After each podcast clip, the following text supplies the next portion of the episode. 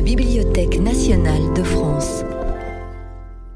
Dans le cadre du séminaire Culture sonore, la musicologue Claire Fonvielle revient sur l'histoire du label Erato et son rôle dans la redécouverte et l'interprétation des répertoires de musique baroque. Merci beaucoup Pascal, merci beaucoup pour cette invitation. Merci à vous tous euh, d'être venus ce soir. Je suis très heureuse de pouvoir présenter euh, mon travail sur Erato et sur euh, deux des orchestres de chambre historiques qui enregistrent pour cette maison de disques dans le cadre de ce séminaire. Et euh, je voulais euh, m'excuser par avance. sur un moment où je reprendrai mes fiches parce que j'ai dû passer trois heures euh, au magasin Apple Store pour un problème d'ordinateur. Et donc, je vais essayer de m'adapter. N'hésitez pas à me dire, n'hésitez pas à m'interrompre si vous avez des questions, si vous voulez que j'approfondisse des choses ou si, ou si on peut aller plus vite. Je pense que j'ai beaucoup de matière. Donc, n'hésitez pas à, interagir, à participer si, si vous avez envie de, de poser des questions ou de, ou de participer. Euh, alors le rapport entre enregistrement et musique baroque. Alors d'abord, je vais commencer par une, euh, une petite précision sur le terme de musique baroque, puisque musique baroque aujourd'hui, euh, euh, par convention, on, considère que ça concerne la musique enregistrée de 1600 à 1750 à peu près, tout, tout, ce répertoire ayant en commun plus ou moins l'utilisation de la basse continue, et c'est un peu le seul point commun à tout ce répertoire-là.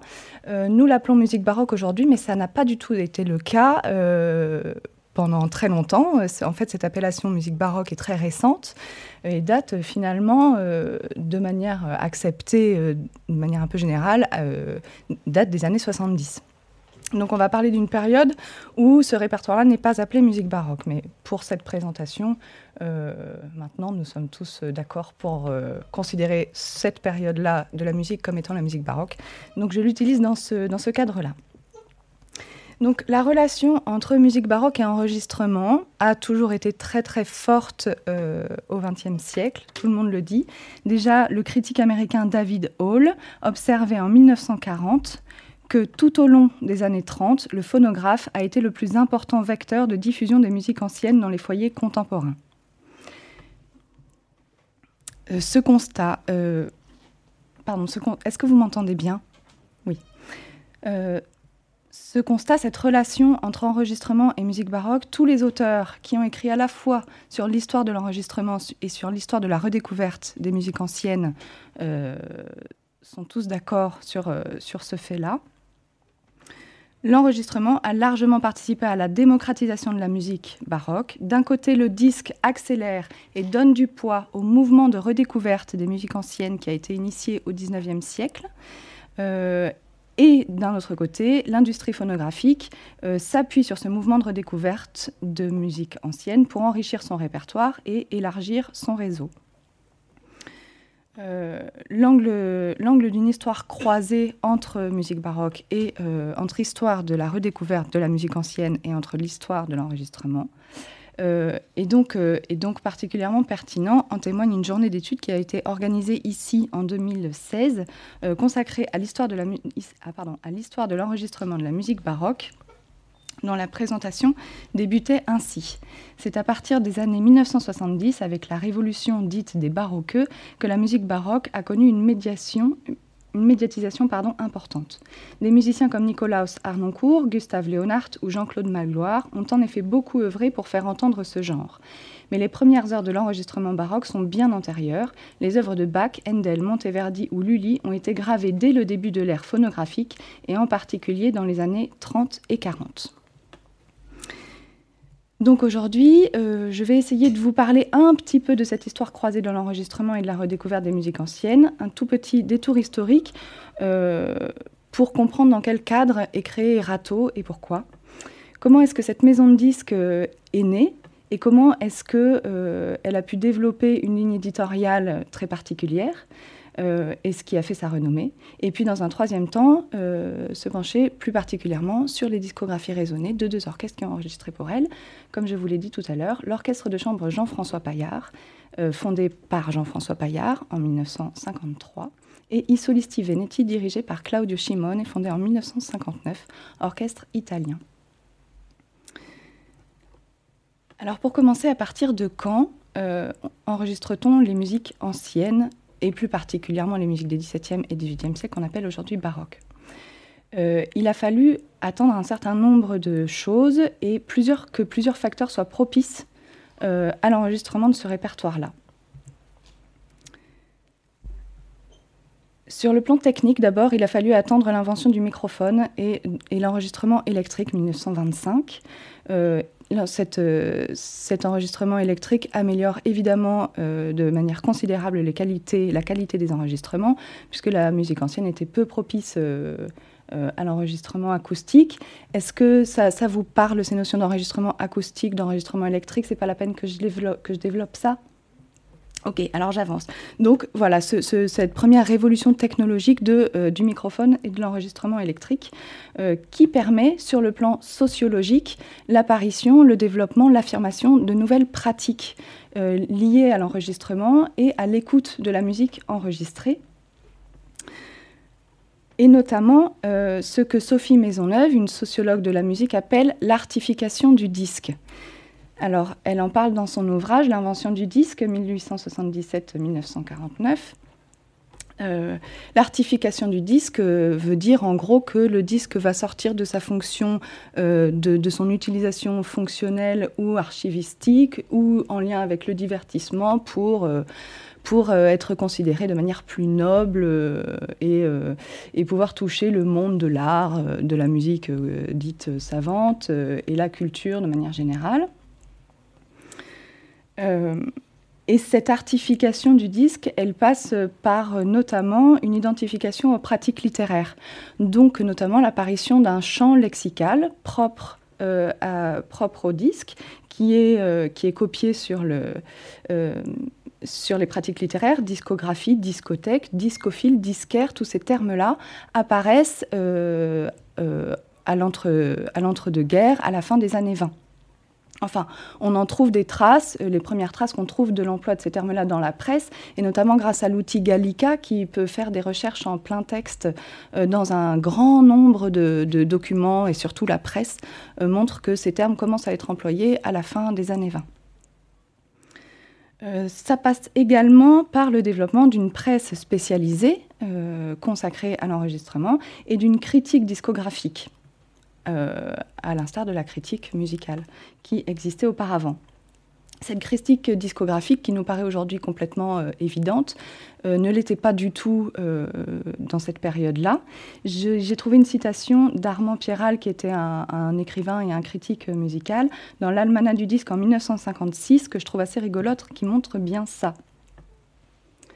Euh, un critique musical aujourd'hui ne peut plus se... Donc c'est un, un texte qu'il écrit en 1956. Un critique musical aujourd'hui ne peut plus se désintéresser de la musique enregistrée. Cette affirmation, qui est en passe de devenir un lieu commun, n'était pas aussi évidente il y a seulement quelques années. Nombreux sont nos confrères qui gardent le souvenir cuisant de luttes qu'ils ont dû mener pour obtenir de leur journal la place, la place d'une chronique phonographique. Nous-mêmes, qui ne sommes pas peu fiers de figurer parmi les premiers à y avoir réussi, nous nous souvenons de la condescendance indulgente avec laquelle notre activité fut longtemps considérée. Dans la hiérarchie journalistique, la critique des disques se plaçait tout juste au-dessus de la chronique philatélique et de la rubrique de jeux d'échecs. Il reste d'ailleurs quelques journaux où cet état de choses ne s'est pas encore bien modifié, mais ils font de plus en plus figure d'attardé. On voit bien que ça a un impact très important et, et un, qui entraîne de nouvelles pratiques et de nouvelles, euh, de nouvelles façons euh, de, discuter et d'écouter et d'échanger et de valoriser euh, des enregistrements. Alors je vais très vite sur ces questions qui sont fondamentales. Évidemment, on pourra en reparler à la fin si, si, si on a le temps, si ça vous intéresse, sur les questions de pratiques sociologiques qui sont liées à la musique. Y a l'ouvrage évidemment de Jonathan Stern qui est absolument passionnant. On pourra en reparler. Le troisième facteur, sur le plan euh, musical, musicologique, cette fois-ci plus en lien avec euh, directement la musique, euh, c'est la naissance à cette période-là de la notion de répertoire musical et de sa patrimonialisation par le disque. jusque dans les années 30, le répertoire discographique alors d'abord, en tant que tel, qu'est-ce qu'on enregistre? Principalement constitué d'airs d'opéra et de music hall. Euh, très peu de musique instrumentale. Et, à partir donc de l'entre-deux-guerres se met en place une double tendance, à la fois à réenregistrer le répertoire rentable, entre guillemets, et commencer une exploration systématique de répertoires inconnus, nouveaux ou peu connus, bien sûr.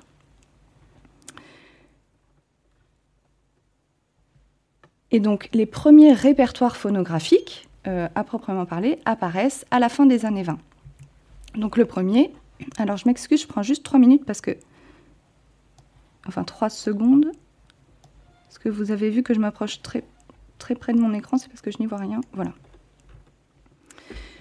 Euh, donc en France, le premier répertoire discographique euh, est publié par Charles Wolff. On connaît euh, un spécialiste de ce, de ce monsieur en 1929 qui était un discophile et bien, et bien d'autres choses encore, écrivain, chroniqueur, résistant, un parcours d'homme assez impressionnant et qui publie notamment ce répertoire critique du phonographe, le premier 1929 en France. Donc cette, idée d'avoir un catalogue général de tout ce qui est édité euh, apparaît à ce moment-là. Et puis après la Seconde Guerre mondiale, euh, Sophie Maisonneuve affirme que ce principe de recension exhaustive de disques euh, est, acquis, les répertoires se multiplient et ils représentent la mise à disposition matérielle et simultanée d'un ensemble d'œuvres musicales, le reflet finalement sonore de, des connaissances en histoire de la musique. La dernière tendance à se développer concomitamment à tout ça, euh, c'est le souci d'ourtexte, euh, la volonté de respect de la partition, qu'on a tendance à faire à dater euh, de ce qu'on appelle aujourd'hui la, la, pratique historiquement informée dans les années 70, mais en réalité, le souci d'ourtexte, le souci de respect de la partition est bien plus complexe que ça.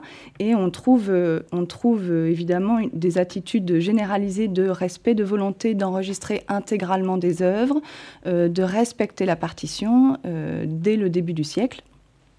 Et donc, les enregistrements intégraux vont petit à petit remplacer ce qui était l'apanage de la fin du 19e, début 20e siècle, des pots pourris, des arrangements et ce genre de choses hérité des traditions de concert du 19e siècle, euh, où les interprètes euh, euh, reprenaient volontiers des airs à la mode, etc. Donc il faut attendre tous ces facteurs-là, enregistrement électrique, artification du disque, naissance d'un répertoire musical enregistré sonore, le souci de lourd texte, pour qu'on ait envie d'enregistrer la musique ancienne, la musique avant Mozart, euh, la musique encore très peu connue. Et en 1929, encore très peu enregistrée, puisque euh, le musicologue Henri Prunière, qui était euh, un spécialiste de, de, musique ancienne, qui a fondé la Revue musicale, qui est une revue musicologique très importante, écrit en 1929 dans sa revue, pourquoi ça ne fonctionne pas? Voilà on ne considère la musique ancienne que depuis Bach, il faudra bien se décider à enregistrer les chansons polyphoniques du XVIe siècle et des airs d'opéra de Lully et de Rameau, des pièces de clavecin de Chambonnière et Couperin. Ce jour-là, tous se précipiteront en même temps sur le nouveau morceau célèbre et nous pourrons être certains d'avoir diversion du bois épais de Lully ou du rossignol amoureux de Rameau les éditeurs français laisseront sans doute aux Allemands l'initiative de constituer des répertoires méthodiques de musique ancienne, aussi précieux pour l'enseignement de l'histoire musicale dans les écoles qu'abondant en chefs-d'œuvre susceptibles d'intéresser le grand public. C'est donc à partir des années 30 et en réponse euh, aux appels de musicologues de ce type-là qu'on commence à enregistrer la musique ancienne de manière un petit peu plus systématique. Évidemment, on a des enregistrements de musique baroque avant les années 30, mais c'est un phénomène général. Alors on sait à partir de quand maintenant qui s'en charge de l'enregistrement des musiques anciennes.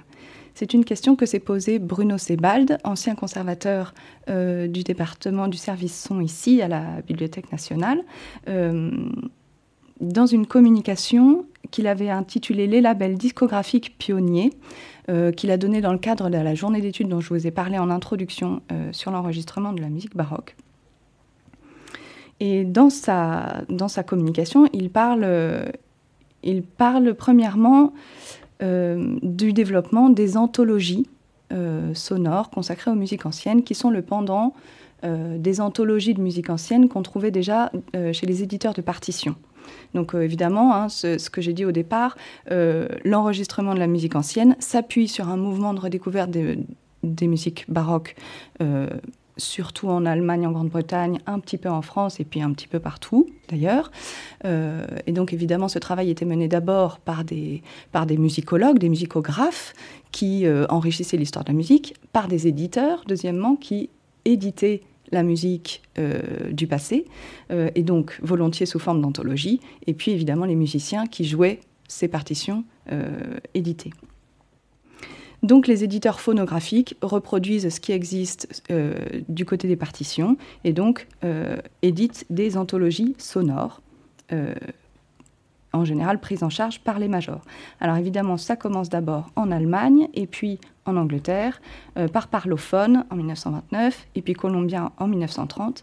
En France, il faut attendre 1934, la création de l'anthologie sonore, qui est un véritable label, label indépendant et qui se donne pour mission euh, d'assumer le rôle largement éducateur que les grandes maisons d'édition de disques ne peuvent jouer que par intermittence, éditer une synthèse de la musique depuis le Moyen Âge jusqu'au début du XIXe siècle.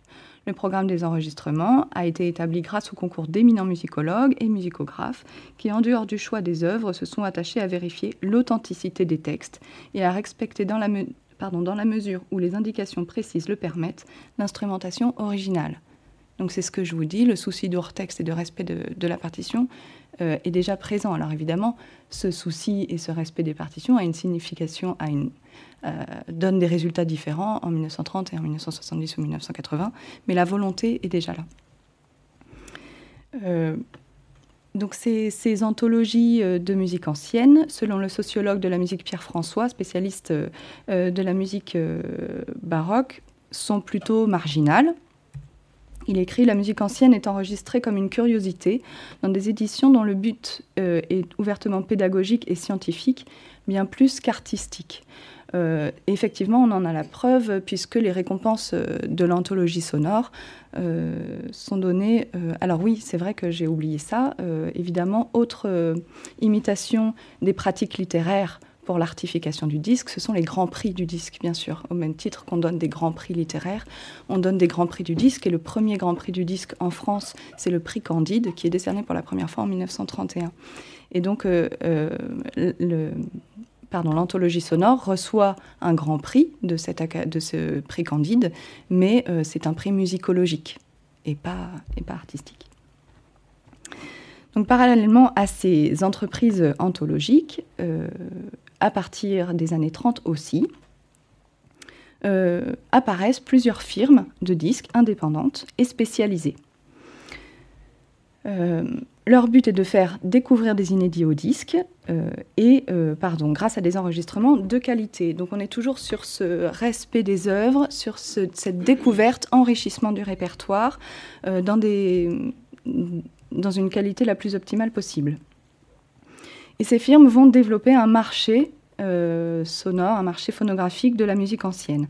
Donc ils vont passer pour ça par des médiations spécifiques, euh, des notices qui présentent les compositeurs, qui présentent euh, les styles musicaux, les périodes ou les genres, qui donnent des courtes analyses des œuvres, qui, vont donner à toujours les dates des compositeurs pour qu'on situe dans l'histoire de la musique ce qu'on écoute.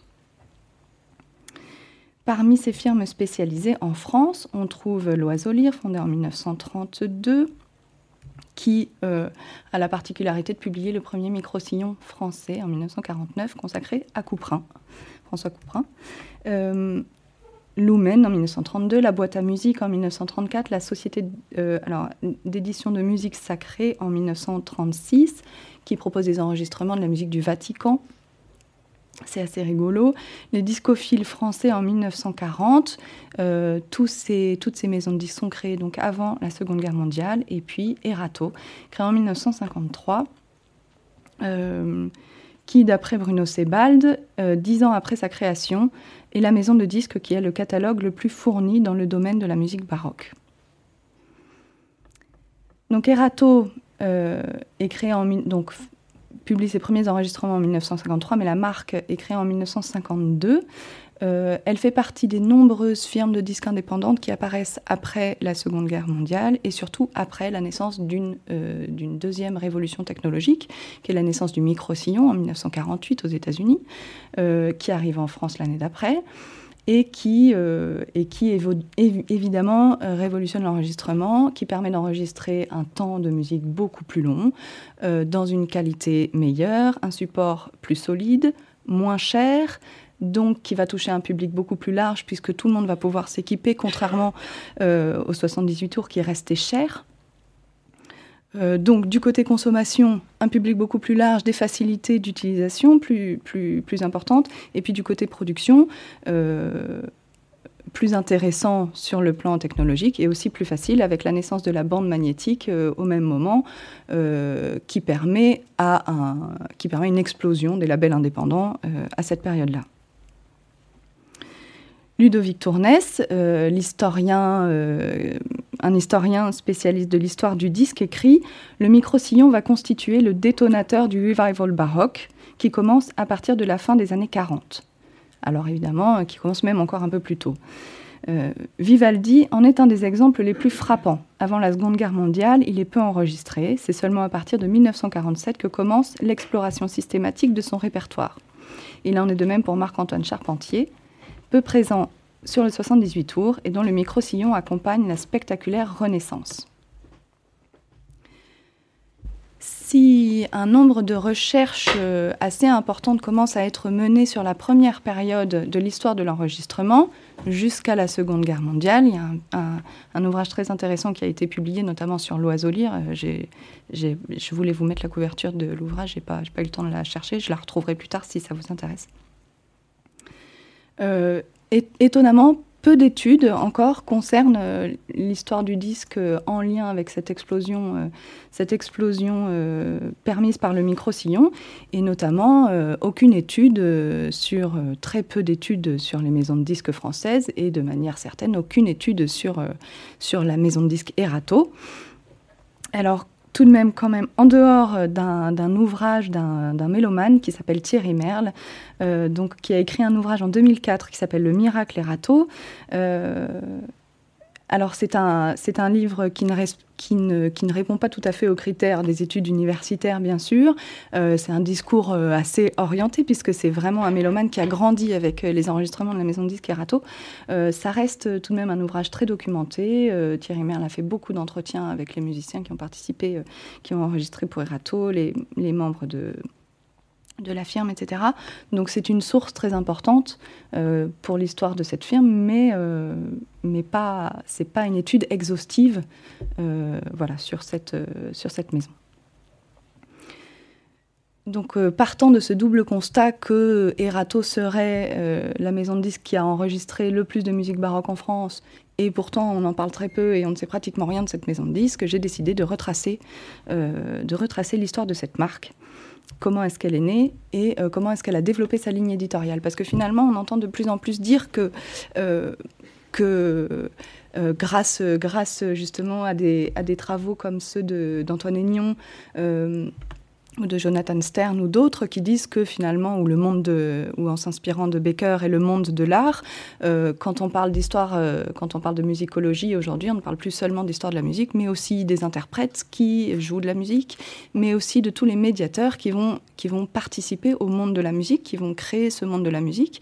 Et évidemment, les, les éditeurs de disques, euh, les directeurs artistiques de maisons de disques en font partie, les ingénieurs du son aussi. Et donc on dit évidemment que l'enregistrement, euh, tout le travail qui est fait sur euh, la fabrication de disques participe euh, au travail artistique, mais finalement on n'a pas encore beaucoup d'études qui se demandent comment précisément et pourquoi et de quelle manière et qu'est-ce qu'ils font pour ça, etc. Donc on dit évidemment ça participe, mais on, rentre assez peu souvent dans les détails. Donc comment est-ce que Erato par la constitution d'une ligne éditoriale, va participer à ce monde de la redécouverte de la musique baroque en France euh, C'est la question que je me suis posée.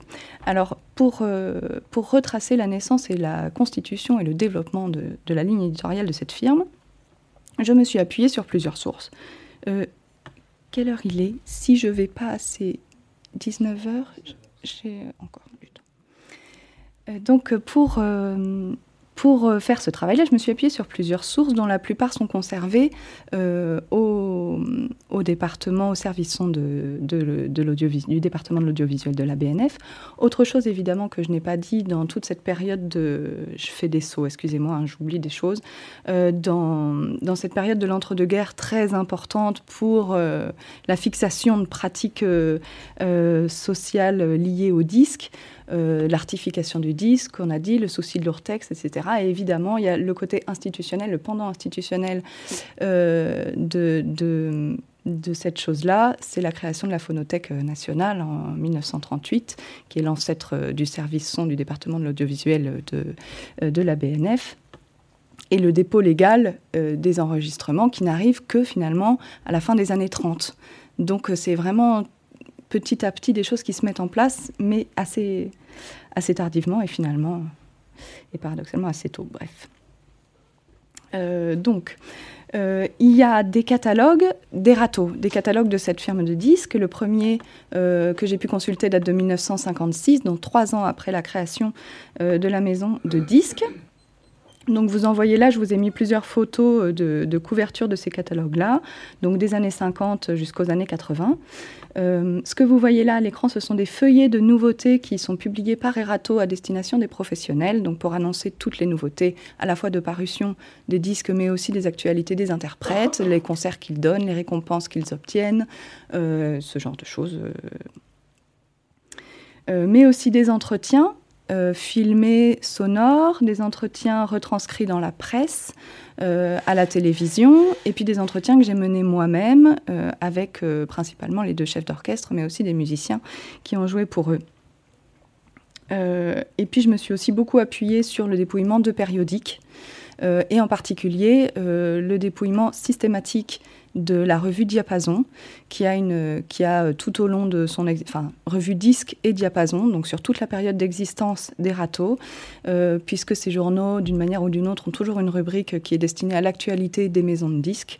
Et euh, de cette manière-là, on peut suivre... on peut suivre les différentes étapes de rachat, de changement de directeur, ce genre de choses. Donc la naissance de la marque Erato. Elle arrive en 1952 et Erato est créé par Philippe Loury. Philippe Loury, euh, né en 1912, mort en 1990, succède à son beau-père Lucien Delacour à la tête des éditions Costala en 1948. Édition Costala, éditeur de partitions. Euh, quand, il, quand il devient directeur des éditions Costala, euh, il veut attirer plus d'acheteurs dans son magasin et donc il décide de vendre des disques. C'est un pari réussi. Donc c'est ce que vous voyez là, une publicité euh, dans, dans l'almanach du disque 1952, Costala Disque, vente de disques dans la boutique. Euh, et sa boutique devient un lieu fréquenté par les mélomanes. Cette même année-là, 1952, il reçoit la visite d'André Charlin. Est-ce que vous avez tous entendu parler d'André Charlin ou pas du tout? Pas du tout. André Charlin est un ingénieur du son euh, qui, a, euh, qui a beaucoup, beaucoup acté pour euh, importer le micro-sillon en France.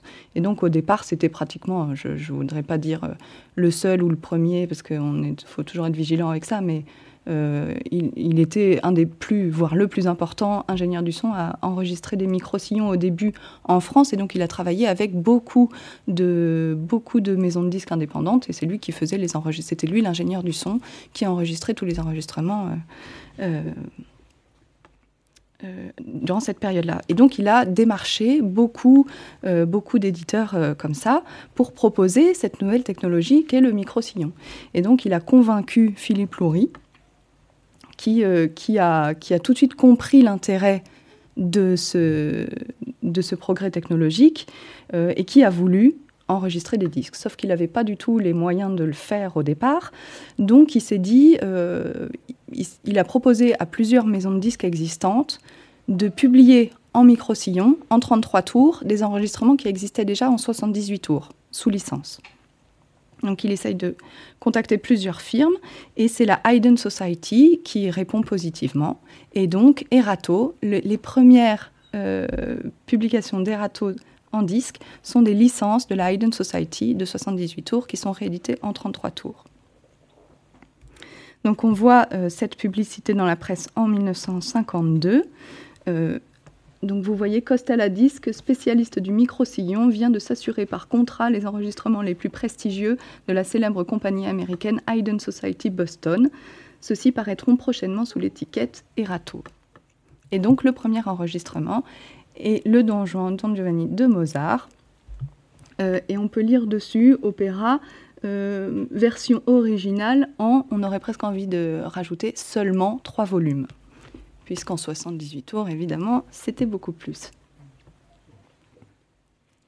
Comment euh, Donc, parallèlement à ces, à ces, rééditions sous licence, euh, Philippe Laurie a envie de, produire des enregistrements propres. Euh, et donc, le premier enregistrement, enregistré par Philippe Loury et Erato. Euh, c'est le Tédéum de Marc-Antoine Charpentier avec Louis Martini, qui est le directeur de la Chorale des Jeunesses musicales de France, euh, qui est une association d'éducation populaire qui démocratise la musique auprès des jeunes. Euh, et qui, est très populaire à cette période-là. donc, Louis Martini a le financement, il veut enregistrer le Tédéum de Marc-Antoine Charpentier avec sa chorale, mais il n'a pas d'éditeur. Il propose euh, à Philippe Loury qui accepte. Le disque est enregistré en 1953 avec l'orchestre des concerts L'Amoureux. André Charlin en assure la prise de son. Et il obtient immédiatement le grand prix du disque euh, pardon, de euh, de l'Académie du disque français et il assure un disque extrêmement prometteur à la firme puisqu'il est utilisé dès 1954 comme générique de l'Eurovision.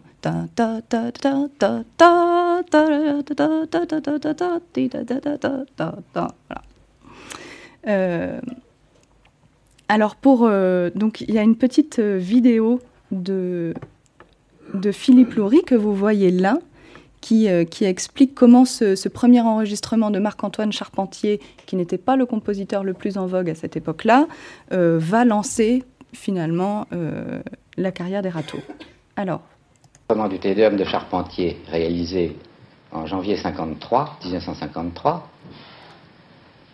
a joué un très grand rôle dans la suite, parce que le succès remporté par cette œuvre totalement inconnue la veille, a été très remarqué, bien entendu, ça c'est sûr.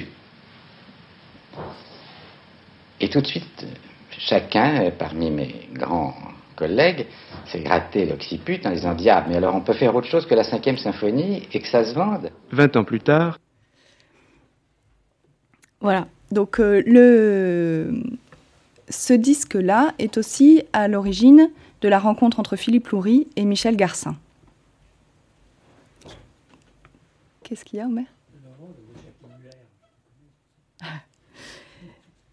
Donc, euh, donc Michel Garcin va être le directeur artistique des râteaux pendant 40 ans.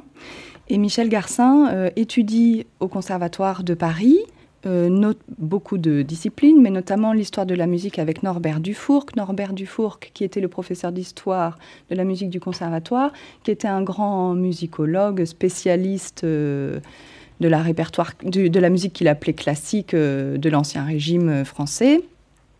Euh, et qui a transmis son amour pour la musique des XVIIe et XVIIIe siècles françaises à beaucoup de ses étudiants, notamment Michel Garcin. il devient professeur d'histoire de la musique à l'école César Franck et il est membre d'un club de disques qui s'appelle le Club des discophiles de Paris, notamment aux côtés de Norbert Dufourc, d'André Charlin, dont je vous ai parlé, l'ingénieur du son, Armand Panigel, membre de l'Académie Charles Cros, et bien d'autres. Ce club est fondé lui aussi en 1952. C'était un moment vraiment euh, d'émulation hein, par rapport à, ça, sous le nom euh, des discophiles des quatre vents. Et donc, euh, c'est un club de disques comme il y en a beaucoup à cette époque, qui a pour objectif de faire entendre des disques, de faire des comparaisons de versions, de débattre des enregistrements mais il se donne aussi pour but de produire des enregistrements propres. Donc cette seconde tâche est confiée à Michel Garcin, qu'on peut entendre dans la même... Euh, dans le en arrière, en 62, le catalogue était moins riche qu'il n'est maintenant. Le micro-sillon commençait à faire son apparition et euh, ce club des discophiles trouvait inconcevable qu'on ne trouve pas telle et telle, euh, telles œuvres au catalogue et a pensé donc faire réaliser ces disques. Et ils m'ont confié donc la responsabilité artistique, si vous voulez, de cette collection. Et c'est ainsi qu'en 1953, eh bien, euh, après de nombreuses tractations, après de nombreux essais, nous avons fait des, enregistrements d'essais un peu partout avec Jean-François Paillard, eh bien, euh, nous avons dit, nous sommes prêts, et mon Dieu, nous pouvons réaliser le premier disque. Et là-dessus, il est parti à la recherche d'un éditeur, et il a trouvé Philippe Loury, le directeur des Râteaux. Et donc vous avez vu euh, Michel Garcin et Jean-François Paillard. Alors toute cette histoire ressemble à un concours de circonstances miraculeux, de gens qui se rencontrent et qui vont travailler ensemble pendant plusieurs décennies. Euh, il se trouve que Michel Garcin a été étudiant euh, légèrement plus tôt que Jean-François Paillard dans la classe de Norbert Dufourc. Jean-François Paillard étudie également au Conservatoire de Paris l'histoire de la musique avec Norbert Dufourc euh, et prend des cours particuliers avec Michel Garcin. Donc ils se connaissent très bien. Et Jean-François Paillard, durant ses études et au-delà, va mener des recherches en bibliothèque, va découvrir euh, euh, des partitions, euh, des manuscrits qu'il va photographier, etc. il y a un moment où il aura envie d'entendre euh, ses découvertes et donc avec, ses, avec quelques collègues musiciens, ils vont déchiffrer des choses. Ça, ça va se passer pendant son service militaire. Euh, donc Jean-François Paillard est embauché comme tubiste euh, à la garde républicaine et, et pendant leurs heures de, de pause, ils vont déchiffrer les partitions qu'ils ramènent. Ils vont faire entendre ça à Michel Garcin, qui va dire c'est génial, ça tombe bien, on doit enregistrer des choses. Voilà. Donc tout ça va donner le premier enregistrement, enfin le, deuxième enregistrement propre des le premier qui paraît dans la collection des discophiles de Paris, le premier qui est dirigé par euh, Michel Garcin et le premier de Jean-François Paillard pour Erato, qui est consacré à la musique française du XVIIIe siècle euh, et qui contient des œuvres de, alors je vois plus bien Nodo, Leclerc, euh, Bois Mortier et c'est tout. Alors là, j'ai une citation, mais elle est peut-être un peu longue de Norbert Dufourc qui présente, euh, l'intérêt de la collection dans, la presse. Donc il y a vraiment beaucoup de bruit autour de cette nouvelle, euh, collection du Club des discophiles euh, qui est éditée chez Erato.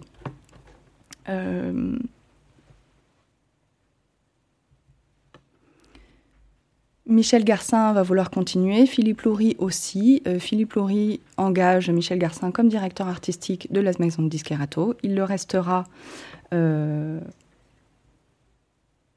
donc, pardon, sur la photo, vous voyez Philippe Loury, sa femme et Michel Garcin. Euh, et donc Michel Garcin euh, va développer un catalogue très innovant, va enregistrer beaucoup d'inédits, va travailler beaucoup avec des gens qui s'intéressent à ce répertoire-là, axé principalement sur euh, plusieurs choses, la musique française, ancienne comme contemporaine, euh, la musique de chambre, la musique concertante, et il réunit une équipe d'artistes très soudés. Donc, le premier artiste auquel il fait appel, c'est Jean-François Paillard. Le deuxième est Maurice André, avec qui il étudie aussi au conservatoire. Le trompettiste, bien sûr, qui deviendra très célèbre. Euh, Marie-Claire Alain, l'organiste, qui est la principale organiste des râteaux. Euh, et bien d'autres, Jean-Pierre Rampal euh, et d'autres dont il sera question juste après. Cette équipe va travailler ensemble pendant plusieurs décennies.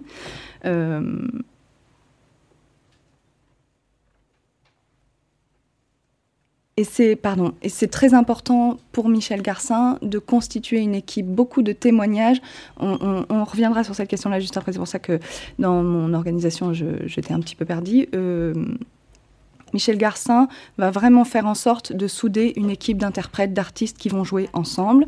Ça paraît euh, particulièrement important chez Erato, ça l'est forcément dans d'autres maisons de disques aussi, bien sûr. Euh, mais par exemple, Michel Garcin, euh, dans, un, dans un entretien qu'il a, qu'il a passé à l'émission euh, Radioscopie, parle de son travail-là, de ce travail-là, et ainsi sur cette question. La collaboration pour moi avec des interprètes avec lesquels il n'y aurait pas une sorte de communion, d'entente peut-être même, j'ose le dire, d'amitié, cette collaboration ne serait pas possible. Ce que nous devons faire, c'est mettre l'interprète dans les meilleures conditions possibles, c'est créer autour de lui un climat psychologique agréable dans lequel il pourra donner le meilleur de lui-même. Et c'est là où la confiance doit régner, parce qu'il est certain qu'un interprète ne peut pas sans arrêt jouer une note, venir voir ce que, ce que donne cette note, et puis recommencer. Il faut qu'il ait confiance. Ce travail de meneur d'homme est salué par tous les interprètes qui enregistrent, euh, qui pour lui. Il est récompensé lui-même à plusieurs reprises. Il reçoit le diplôme d'honneur euh, au prix mondial du disque de Montreux en 1975, euh, pardon, décerné à une personnalité ayant fait progresser l'art du disque, ainsi qu'une médaille d'or de la SACEM en 83. Donc c'est vraiment une personnalité très forte qui a réussi à défendre, à défendre et à constituer presque presque tout seul cette ligne éditoriale des râteaux. Presque tout seul, avec évidemment tous les musiciens et Philippe Laurie. Je vous propose de, balayer maintenant rapidement un panorama général et la place d'Erato dans le marché phonographique français pour savoir un peu où se situe Erato par rapport aux autres maisons de disques, notamment aux majors et aux autres maisons indépendantes en 20 ans, donc pour voir aussi si vraiment si euh, effectivement Erato a le catalogue de musique ancienne le plus important, euh, c'est difficile à dire. Donc j'ai voulu un peu situer Erato par rapport aux autres quand même avant de rentrer dans le détail. Pour le 25e anniversaire euh, de la firme, un, feuillet de, un feuillet de nouveautés envoyé aux professionnels relate la chose suivante. En 25 ans, Erato a produit 1400 enregistrements, soit 5 par mois et 60 par an. Il faut être du métier pour savoir ce que cela représente. 160 grands prix du disque, le plus important catalogue de Bach et de Vivaldi, 600 partitions de musique française gravées sur disque, 211 premiers enregistrements mondiaux, 148 partitions de musique contemporaine. Michel Garcin recevant à Montreux le diplôme d'honneur pour service rendu à l'art du disque. Le festival annuel Erato à Villevieille dans le Gard. Donc là, on a des chiffres qui montrent cette importance du catalogue développé en 25 ans. Et puis, euh, le journal Diapason, entre 76 et 79, a publié un hit parade des éditeurs et propose un classement des firmes, des firmes de disques par nombre de nouveautés produites par an, qui reflète selon eux à 3% près euh, la production classique globale en France. Donc voilà, là on n'y voit rien, vous y voyez sans doute rien du tout. Euh, grosso modo, Erato occupe la cinquième place, cinquième ou sixième place euh, selon les années, derrière les filiales françaises des majors Pathé Marconi, EMI, Decca, Philips, Dutch Gramophone, puis CBS. Donc c'est la première maison de disques indépendante française en termes de nouveautés par an. et le premier faiseur de disques en France, selon le journaliste Georges Cherrière, qui édite ce Hit Parade chez Diapason. Euh, on voit un autre graphique. Donc là, c'est pareil, vous n'y voyez pas grand-chose. Est-ce que ma souris, vous la voyez là? Oui? Ouais. Alors, Erato, j'y vois rien moi-même.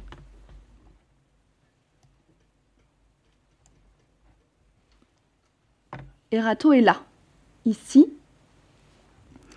Donc, euh, c'est une carte de positionnement des éditeurs phonographiques euh, en France. Voilà, qu'est-ce qui fait tourner le, disque classique dans un ouvrage édité en, 80, en 99 Donc Erato, euh, on n'y voit pas grand-chose, hein, mais la taille du rond indique qu'il fait partie des 30 éditeurs ayant commercialisé plus de 25 disques dans l'année.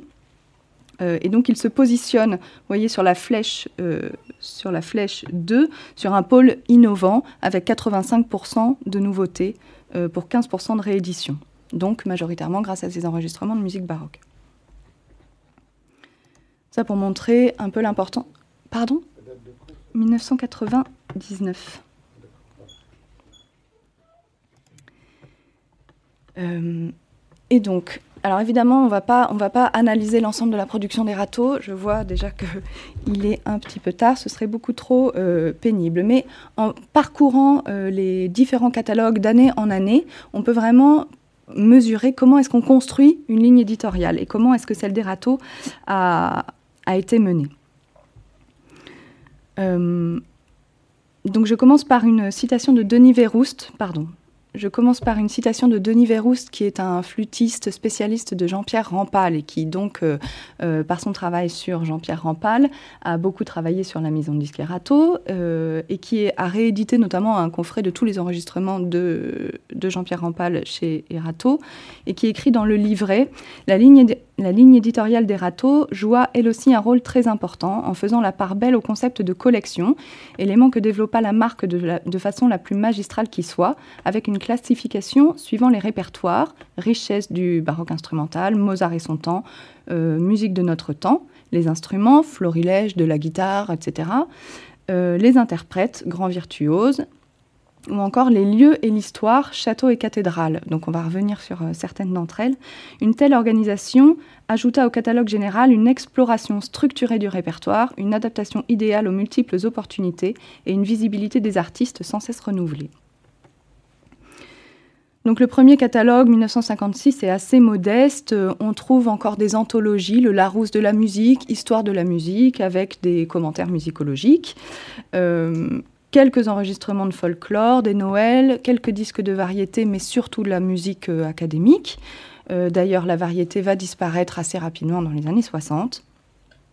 la première collection euh, à apparaître est une collection économique. Il s'agit de Fiori Musicali, euh, une collection de disques de 25 cm, euh, toujours représentée avec ce visuel et la signature du, du compositeur. donc on retrouve la médiation graphique du marché de musique ancienne, signature, date, au dos évidemment des notices qui présentent une rapide analyse de l'œuvre, etc., etc. Fiori Musicali, à cette période-là, est, une collection, euh, donc elle est présentée comme ça sur les catalogues.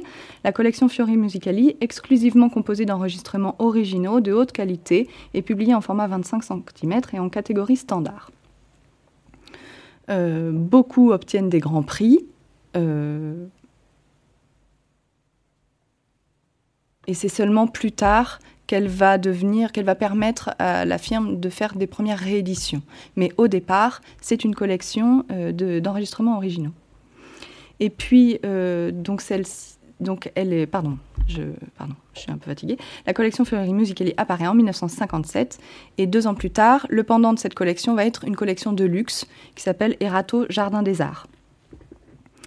Euh, qui ressemble à ça. Donc euh, une présentation plus, traditionnelle avec une représentation de tableau. Euh, le préfixe EJA, rencontré au cours de la lecture du présent additif en 1959, désigne un numéro de la collection de luxe relié Erato Jardin des Arts avec un livret numéroté, tirage limité, avec une plaquette illustrée publiée sous la signature de personnalités importantes du monde musical et littéraire. De manière surprenante, euh, la collection principale de la maison de disques n'est présentée dans les catalogues qu'en 1962. Euh, donc on peut lire ça. La grande collection Erato 30 cm artistique constitue le corps principal du catalogue. Elle est caractérisée par ses enregistrements originaux et fréquemment par ses premiers enregistrements mondiaux.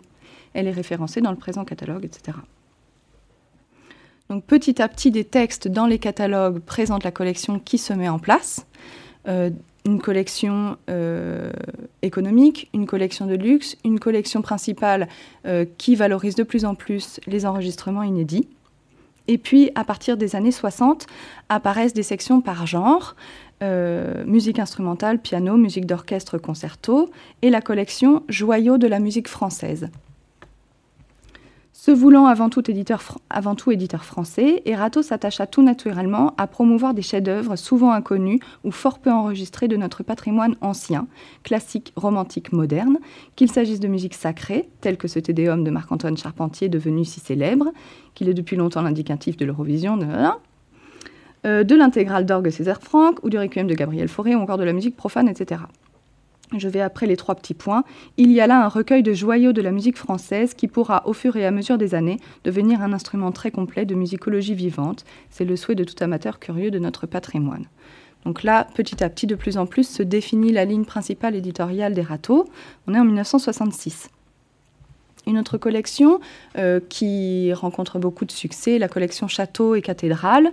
Euh, son but est d'ancrer euh, vraiment le répertoire préclassique européen dans son contexte historique. Donc à chaque lieu va être associé un répertoire qui a été créé dans ce lieu, un, enregistrement Versailles avec toute la musique qui se passe à Versailles, un enregistrement dans d'autres châteaux. Et donc pas seulement en Europe, mais pratiquement tous les châteaux et cathédrales enregistrés pour des lieux français le sont euh, par euh, l'orchestre de chambre Jean-François Paillard. Euh, est-ce que vous voulez qu'à chaque fois on lise, à chaque fois je vous ai mis le petit texte de présentation de la collection, on avance? Oui, on avance. N'hésitez pas hein, à me dire s'il faut redynamiser, si je deviens, s'il faut qu'on se réveille un petit peu. Voilà. donc une autre collection très importante est la richesse, euh, richesse du baroque instrumental, une autre collection très importante des râteaux. Euh, et alors le texte là encore est très long, euh, on ne va pas tout lire du tout, simplement elle, elle, elle, reflète la difficulté de termes de, baroque. Donc là on est en 1900.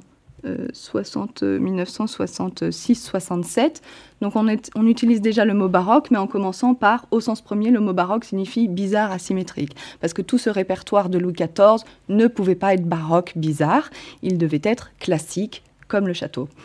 Donc euh, voilà, donc il y a toute cette difficulté de définition, je le dis très rapidement, mais évidemment l'opposition classique baroque euh, est au cœur des, des grandes polémiques esthétiques qui dépasse la musique.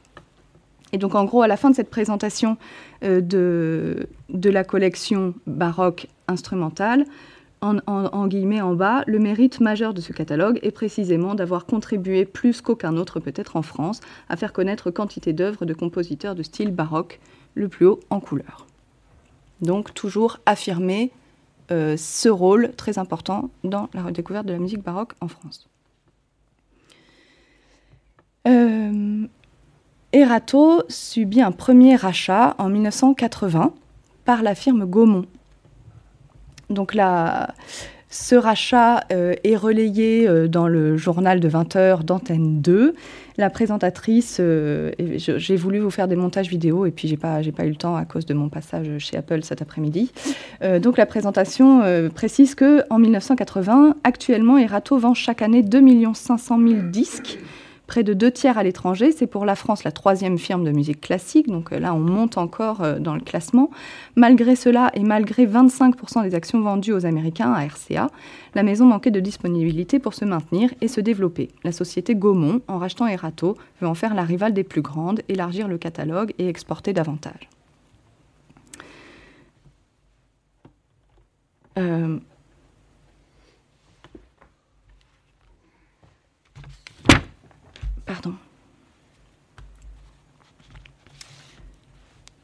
Alors, racheté par Gaumont, euh, pardon, donc c'est à partir de là que je reprends mes petites fiches. je suis désolée. Euh, le rachat par Gaumont, Philippe Loury est remplacé par euh, Daniel Toscan du Plantier, 1980. Sur le plan éditorial, cette période correspond à une remise en question, euh, à une remise en question esthétique. Michel Garcin est encore directeur artistique euh, et il veut, il veut suivre évidemment le mouvement euh, de d'interprétation du répertoire ancien, historiquement informé, l'intérêt de plus en plus grand accordé aux instruments anciens, évidemment, avec les nouveaux interprètes qui apparaissent. Ce renouvellement euh, va entraîner le départ de l'équipe fondatrice. Jean-François Paillard euh, fait son dernier enregistrement pour Erato en 1984, Claudio Simone en 1989, euh, Maurice André, Jean-Pierre Rampal partent aussi. La seule qui reste jusqu'à la fin de l'histoire d'Erato, c'est Marie-Claire Alain, qui renouvelle aussi ses interprétations sur les, sur sur les orgues historiques. Donc départ de l'équipe fondatrice et puis évidemment signature de nouveaux artistes comme Scott Ross, John Elliott Gardiner, Tom Koopman, Minkowski. Donc vraiment un renouvellement esthétique des nouveaux artistes qui enregistrent différemment le répertoire baroque. Michel Garstin reste officiellement directeur artistique jusqu'en 1993. Euh, entre-temps, euh, Frédéric Zichler remplace Daniel Toscan du, Plantier à la direction des Ratons en 1985. Euh, Michel Garcin se fait de plus en plus euh, remplacer et il sera, enfin, se fait de plus en plus assister et il sera remplacé par Pascal Dumay en 1993, puis euh, Martin Sauer en 1995. Je fais rapidement une, parenthèse sur les ingénieurs du son qui travaillent pour Erato euh, sur l'ensemble de la période. On sait assez peu de choses sur eux. Après André Charlin, euh, au tout début, deux, ingénieurs du son euh, prennent sa suite, Daniel Madeleine et Guy Laporte. Guy Laporte qui est enseignant au Conservatoire de, de Paris dans la classe très... Comment? Qui est dans la classe d'ingénierie de, du son, qui est très très importante et qui est peut-être la meilleure, euh, la meilleure classe euh, dans ce domaine-là en France. Euh, ils sont, eux, euh, succédés par Peter Vilmos, Pierre Lavoie, Yolande Ascoura euh, dans les années 70, suivi à partir des années 80 par Jean Châteauret, qui est aussi professeur dans la, dans la classe du CNSM. Donc ce sont vraiment des ingénieurs du son très compétents. Et puis avec Michel Garcin, ils, à chacun à leur manière, mais ils constituent un son errato qu'on pourrait... Oui?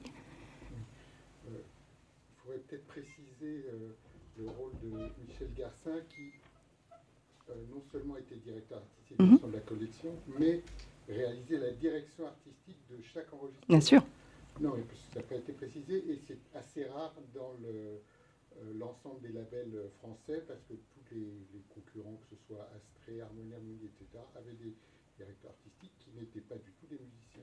Oui, bien sûr. C'est très important euh, parce que ça articule complètement le, le, le, contenu des, des, programmes et la manière dont ils s'organisent. Vous avez raison, merci. C'est vrai que c'est une chose qui que j'ai pas précisé, que qui me paraissait peut-être euh, peut-être évident. Vous avez raison, merci.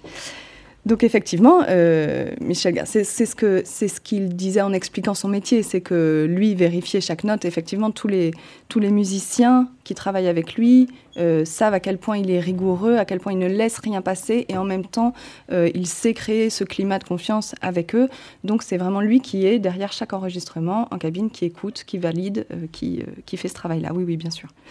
Et donc, il s'entoure de ces ingénieurs du son euh, pour constituer ce son Erato, euh, qui est en général, alors je ne suis pas du tout ingénieur du son et j'irai pas plus dans les détails que ça, mais qui euh, cherche à avoir une prise plutôt générale, plutôt assez éloignée pour essayer d'avoir un son, entre guillemets, le plus naturel possible et essayer de rendre le mouvement d'après certains qui ont travaillé avec lui. Euh, voilà pour cette petite parenthèse des, gens effectivement qui participent à la constitution de ces enregistrements-là. Euh, donc, euh, avec le rachat par Gaumont des râteaux, une grande partie, 49% du, capital est racheté par RCA, euh, qui est le distributeur euh, de la firme. RCA est racheté par BMG. Euh, à partir de ce moment-là, il y a des démêlés judiciaires entre Erato en 1989, des démêlés judiciaires entre Erato et BMG. ce qui fait que Erato va aller chercher un nouveau contrat de distribution chez Warner. Donc en 1990, Warner devient le distributeur officiel des râteaux. Euh, c'est une période où il y a encore une, des créations de nouvelles collections, libretto pour la musique lyrique, Musique France pour la musique française, cette fois-ci tous azimuts, euh, plus de distinction. Euh, alors, euh, bon, évidemment, les discours de Zischler, ça n'aura aucun impact euh, sur le travail des râteaux. Bon, il se trouve qu'à peine quelques mois plus tard, Warner rachète intégralement le capital des râteaux. Euh, Zischler reste à la tête de la, filiale. Bon, ça, on peut passer. L'impact de ce rachat par Warner, c'est que la firme ne peut plus rester essentiellement centrée sur le patrimoine français. Euh, ce n'est plus au cœur de sa politique éditoriale. Alors là, on a une citation intéressante euh, de Frédéric Zischler qui explique ça. Notre politique éditoriale, donc là on est en 1994, notre politique éditoriale à l'égard des différents répertoires français, allemand, italien, russe, etc., est celle de l'équilibre dans un marché de plus en plus envahi. Les raretés ne sont plus l'apanage des râteaux, tout le monde s'y intéresse et il faut compter avec le star system qui fait partie du monde dans lequel on vit. On est obligé d'avoir des réflexes de politique artistique différents de ceux qui étaient courants autrefois. Euh, malgré la période très difficile pour l'ensemble de, l'industrie du disque à la fin des années 90, euh, Erato réussit à signer avec de nouveaux interprètes, Daniel Barenboim, William Christie, Vadim Repin, pardon, Hélène Grimaud. Euh, donc a continué évidemment d'enregistrer de, nouvelles choses, et tout en rééditant largement le catalogue historique. Création de beaucoup de, collections de réédition, Bonsaï, Erato Collection, Âge d'or du, baroque, Les charmes du hautbois, etc. etc. Malheureusement, cela ne suffit pas. Euh, la filiale de Warner est fermée en 2001. Euh, l'affaire est relatée dans la presse. C'est une longue et riche page. Alors évidemment, il n'y a, pas que, Erato dans la situation. C'est une longue et riche page de l'histoire du disque classique française pour Erato, allemande pour Teldec, qui sera tournée à la fin du mois de mai. Le groupe Warner Music International, basé à New York, a en effet décidé d'une restructuration significative de sa division Warner Classique International, installée sur les rives de la Tamise. Conséquence directe, la multinationale londonienne va fermer les sièges historiques de ses deux plus prestigieuses filiales en Europe continentale, respectivement situées à Paris et à Hambourg. Les labels Erato et Teldec vont pouvoir perdurer pardon, sous leur nom propre, conserver artistes et catalogues, mais seront désormais dirigés par une même entité centrale, artistique et marketing. Donc évidemment, hein, Erato continue. Et alors, euh, une nouvelle histoire a commencé en 2013 avec le rachat par Warner d'EMI, enfin des catalogues classiques d'EMI et de Virgins qui, euh, ont, été réédités sous, sous l'étiquette Erato. Donc évidemment, le, nom, le label continue d'exister euh, de manière différente.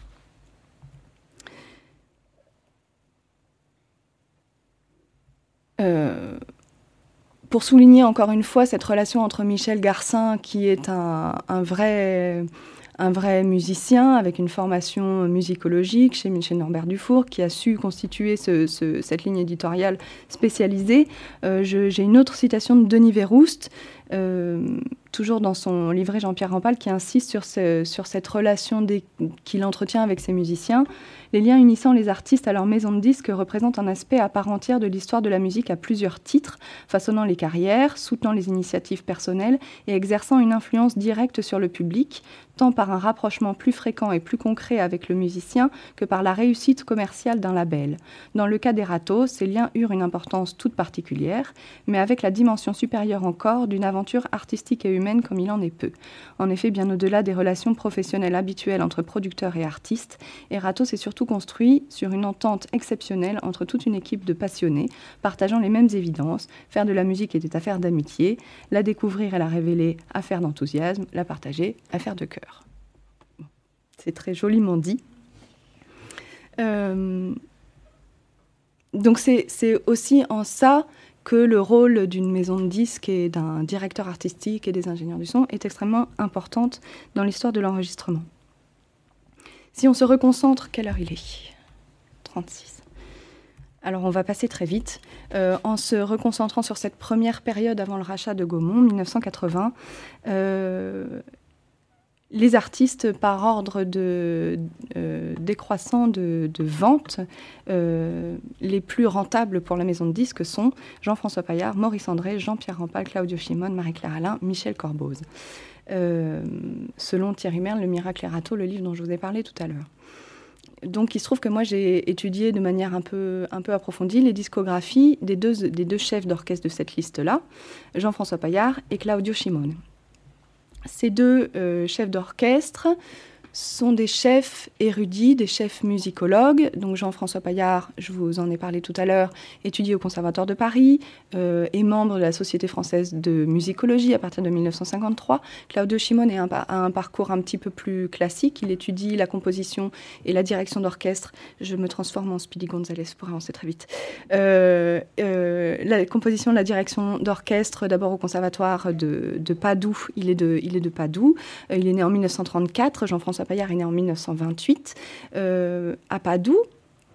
Et ensuite au Conservatoire de Milan, avec Antonino Voto, qui était le, grand professeur de, direction d'orchestre. Euh, ça ne l'empêche pas, lui aussi, d'être un érudit, un universitaire. Donc Jean-François Paillard obtient une licence de mathématiques, ce qui est encore assez rare euh, à l'issue de la, sortie de la guerre.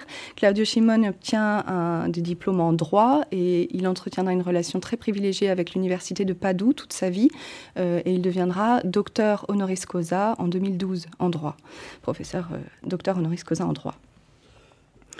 Euh, ces deux, ces deux chefs entretiennent une relation très étroite avec la musicologie, avec les musicologues. Jean-François Paillard lui-même euh, fait partie de la Société française de musicologie, publie beaucoup de textes. Claudio Simone euh, se rapproche d'éminents euh, musicologues comme Peter Riom, notamment le spécialiste de Vivaldi.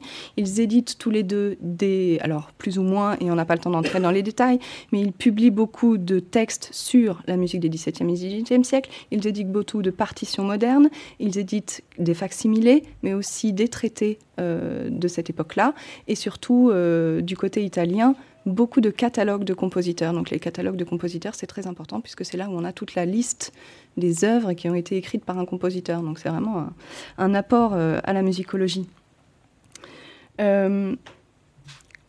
Donc bon, Jean-François Paillard fonde son orchestre en 1953 sous le nom d'ensemble instrumental Jean-Marie Leclerc, ce qui souligne encore sa volonté de défendre le répertoire français des XVIIe et XVIIIe siècles. et tout de suite, il enregistre son premier disque. C'est un disque qui lance sa carrière. Il, euh, il aura pratiquement un rôle d'orchestre de firme dès le départ, puisqu'il a des contrats euh, très rapidement d'exclusivité de plusieurs disques par an pour euh, Erato, qui construit sa ligne éditoriale, qui a besoin d'être nourri des recherches du chef Jean-François Pagard, qui va chercher des manuscrits en Italie, en Allemagne, en France, etc. Et donc, voilà, enregistre beaucoup. C'est un orchestre qui fait beaucoup plus de disques que de concerts au début de sa carrière. Contrairement à l'orchestre italien I Solisti Veneti, donc fondé par Claudio Cimone en 1959, euh, donc quelques années après, qui de fait euh, euh, a déjà une renommée internationale quand ils enregistrent leur premier disque pour Erato. À cette période-là, Michel Garcin essaye d'enregistrer la musique française avec un orchestre français, la musique germanique, j'en parlerai pas du tout, on n'aura pas le temps, mais avec des orchestres allemands, et puis la musique italienne, il cherche un orchestre italien pour être sans doute plus à même euh, d'enregistrer la musique italienne. Et donc, euh, le premier disque avec I Solisti est enregistré en 1966. Euh, il s'agit de l'intégrale des concertos pour flûte de Vivaldi avec Jean-François, avec Jean-Pierre Rampal. donc Claudio Simone se rappelle très bien de l'appel de Michel Garcin.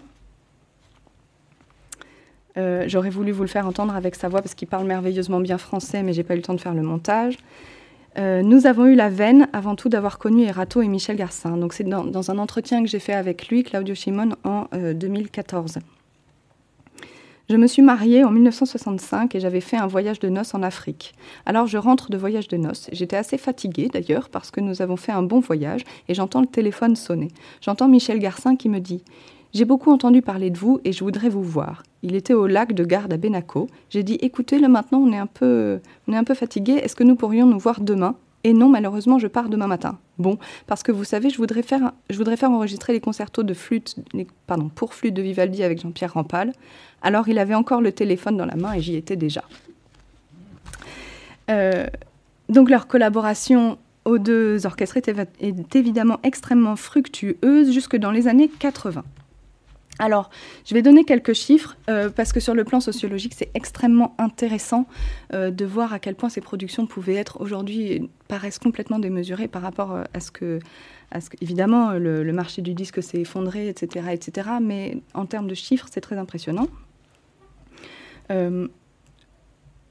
alors, le donc pour faire ces discographies raisonnées, on pourra parler de méthodologie euh, si on a le temps, si ça vous intéresse évidemment. J'ai tenu compte des, enregistrements faits par les deux orchestres, orchestre de chambre Jean-François Paillard et, euh, et, ensemble instrumental Jean-Marie Leclerc, bien sûr, inclus, et I Solisti Veneti, dirigés par leur fondateur ou d'autres chefs d'orchestre, pour Erato. Uniquement les enregistrements originaux, c'est-à-dire je ne me suis pas intéressée aux rééditions, euh, donc c'est vraiment des enregistrements euh, originaux dont on va parler. L'orchestre de Jean-François Paillard grave pour Erato 203 disques originaux correspondant à 167 enregistrements. Un enregistrement pouvant être constitué de plusieurs disques. Je suis claire? Oui. Euh, entre 1953 et 1984. Cette production correspond à une moyenne de 6,5 disques par an mais l'orchestre dépasse plusieurs années le chiffre de 10 disques par an, allant jusqu'à 14 disques en 1961. On les voit ici. Un tiers de ces disques, donc le, nombre de disques en bleu total, et en rouge, euh, la ligne correspond au nombre d'enregistrements partiellement ou totalement inédits. d'œuvres inédites au répertoire discographique. Donc un tiers en tout, au moins, est inédit au répertoire discographique. I Solisti Veneti enregistre 119 disques, qui correspondent à 85 enregistrements pour Erato, parus entre 1967 et 1989, soit 5 environ disques par an, un peu plus faible, atteignant 9 disques en 1974 et 1976, mais là, plus de la moitié, euh, partiellement ou totalement inédit au disque.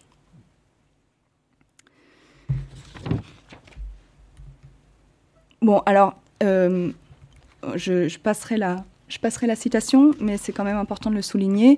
Ils enregistrent pour le français 511 œuvres, euh, pour l'italien 430 œuvres, tous, toutes pardon, de compositeurs hommes. Aucune femme compositrice à leur répertoire. Et donc, évidemment, euh, maison de disques et interprètes n'échappent pas à, cette, à, cette, occultation des femmes dans l'histoire de la musique qui commence tout juste à être levée. Alors là, vous voyez euh, la comparaison par euh, période. En rouge, pour les deux orchestres, euh, le pourcentage de musique consacré aux œuvres des XVIIe et XVIIIe siècles. Donc c'est vraiment le cœur de répertoire pour les deux orchestres. en vert, le répertoire 19e. En violet, le répertoire 20e. Donc il ne se consacre pas uniquement au répertoire des XVIIe et XVIIIe siècles. alors, ça, mais on va le voir, on va le voir euh, tout à l'heure. En bleu, pour l'orchestre français, euh, grosso modo, schématiquement, musique concertante en bleu, musique orchestrale euh, non concertante, disons, en rouge, et musique vocale en vert. Donc, pour les deux orchestres, ça c'est pour Claudio Shimon et Isolisti Venetti, pour les deux orchestres, énormément de répertoire concertant, puisqu'évidemment, ils enregistrent énormément de concertos avec les grands solistes qui enregistrent pour la firme de disques. J'ai mentionné Marie-Claire Alain, euh, Jean-Pierre Rampal évidemment, Maurice André, Pierre Pierlot au bois et un certain nombre d'autres qui constituent cette équipe. Euh, alors ça, c'est un... Donc je vous présenterai très rapidement le répertoire euh, uniquement des XVIIe et XVIIIe siècles, on n'aura pas le temps d'approfondir le reste. Ça, c'est le répertoire de l'orchestre français. Donc on voit qu'il y a beaucoup d'enregistrements de musique française, beaucoup de concertos, toujours les mêmes couleurs, en bleu euh, la musique concertante, en rouge la musique orchestrale et en vert la musique vocale. Donc on trouve euh, évidemment toute cette musique concertante, beaucoup de musique italienne, beaucoup de musique allemande, autrichienne, évidemment avec Mozart, Bach, en Italie euh, plutôt Vivaldi, euh, Corelli, mais aussi beaucoup Torelli, puisque Jean-François Paillard a mené des recherches à Bologne et qu'il et que il a évidemment un gros répertoire pour trompette. voilà. Et donc, le répertoire français, là, beaucoup d'œuvres sacrées vocales qui ont, euh, qui ont euh, marqué l'histoire des râteaux. Alors la comparaison avec le même tableau pour l'orchestre italien est extrêmement parlante, puisque l'orchestre italien n'enregistre pratiquement que de la musique italienne. Euh, donc on a un rapport au patrimoine national qui est extrêmement différent pour les deux orchestres. évidemment, ce n'est pas, propre à ces deux orchestres-là, et c'est vraiment on retrouve ces schémas-là euh, pour d'autres orchestres français et pour d'autres musiciens italiens. Euh, donc l'exploration, euh, Shimone va explorer de manière systématique tout le catalogue de Vivaldi. Donc évidemment, ils enregistrent l'intégrale des opus édités de Vivaldi, mais aussi d'Albinoni ça, je passe. Euh, et surtout, il a, marqué un peu l'histoire du disque avec euh, l'enregistrement du premier opéra de Vivaldi, l'Orlando Furioso, en 1978, qui est la première pierre vers euh, la redécouverte de, de l'œuvre lyrique du compositeur. Il travaille énormément aussi à la redécouverte de Tartini, euh, donc compositeur padouan, euh, dont on libère les archives en 1972. Et donc, il y aura l'Academia Tartiniana qui va rééditer les partitions, le Festival Tartini qui va jouer les concertos, etc. Euh, en conclusion, en conclusion les discographies, euh, ces discographies des deux chefs euh, montrent la grande majorité, évidemment, euh, consacrée aux œuvres des XVIIe et XVIIIe siècles français, italiens principalement. une production très intense par rapport aux autres ah oui, le répertoire commun aux deux orchestres est très faible. Donc ça, ça montre encore l'intelligence euh, de Michel Garcin dans sa constitution de la ligne éditoriale. Il garde des spécificités pour les deux orchestres et pour les autres orchestres d'ailleurs qui enregistrent pour eux. 47 œuvres seulement en commun. Donc vraiment, le répertoire du Vivaldi, c'est Claudio Shimon, etc. Bon, euh, donc, et puis surtout, une production très intense par rapport à d'autres orchestres. Donc là, vous avez pas mal d'orchestres français. Donc euh, ça, c'est des chiffres qui sont pas parlants en eux-mêmes, mais ça montre, c'est une recherche dans le catalogue euh, général de la BNF en nombre de résultats, édition, réédition, tout confondu, tout ce qui sort pour les noms des orchestres. Donc on voit que Jean-François Jean-François Paillard a une production discographique beaucoup plus intense que la plupart de ses autres contemporains. Il en va de même pour I Solisti Venetti, devancé par I bien sûr, euh, qui enregistre pour Philips et qui sont l'autre orchestre qui redécouvre Vivaldi, Philippe, Serrato, I, I Musici, I Solisti Venetti. Euh, ces deux orchestres sont diffusés de manière euh, à grande échelle dans le monde entier. J'ai pas de chiffres de vente extraordinaires, mais en 1980, euh, dans les années 80, je sais plus si c'est 80, je sais plus, 80 et quelques, euh, il y a un, disque sorti en hommage à Jean-François Paillard pour le 5 millionième disque vendu. Donc on parle en termes de millions de ventes. Euh, et si, alors ce qui est intéressant de noter, c'est que si aujourd'hui on parle de, si aujourd'hui on en a une image très décriée, c'est vrai que c'est des interprétations qu'on n'écoute plus tellement aujourd'hui du tout. Et on, trouve très peu de traces de ces ensembles dans les ouvrages qui traitent de la redécouverte des musiques anciennes.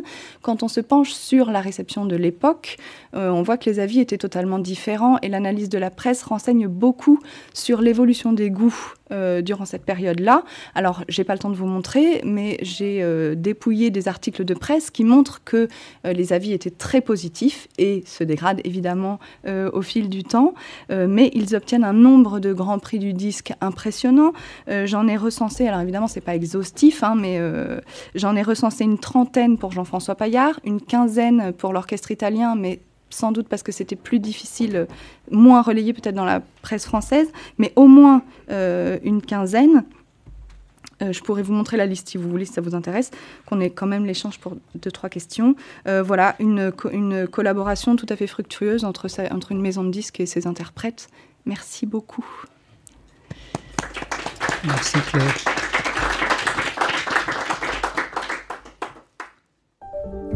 Vous venez d'écouter un podcast de la Bibliothèque nationale de France. Retrouvez les conférences, rencontres et créations de la BNF sur toutes les plateformes de podcast ainsi que sur le site bnf.fr.